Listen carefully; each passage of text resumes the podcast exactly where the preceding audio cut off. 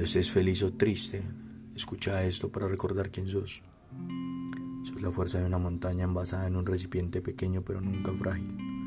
Sos la resistencia del agua que no deja que un obstáculo la frene porque lo abraza y sobrepasa. Sos la libertad del viento del sur que genera paz vibrando como solo tú sabes. Sos la intensidad del fuego pudiendo con todo, tomando cada una de las cosas que deseas.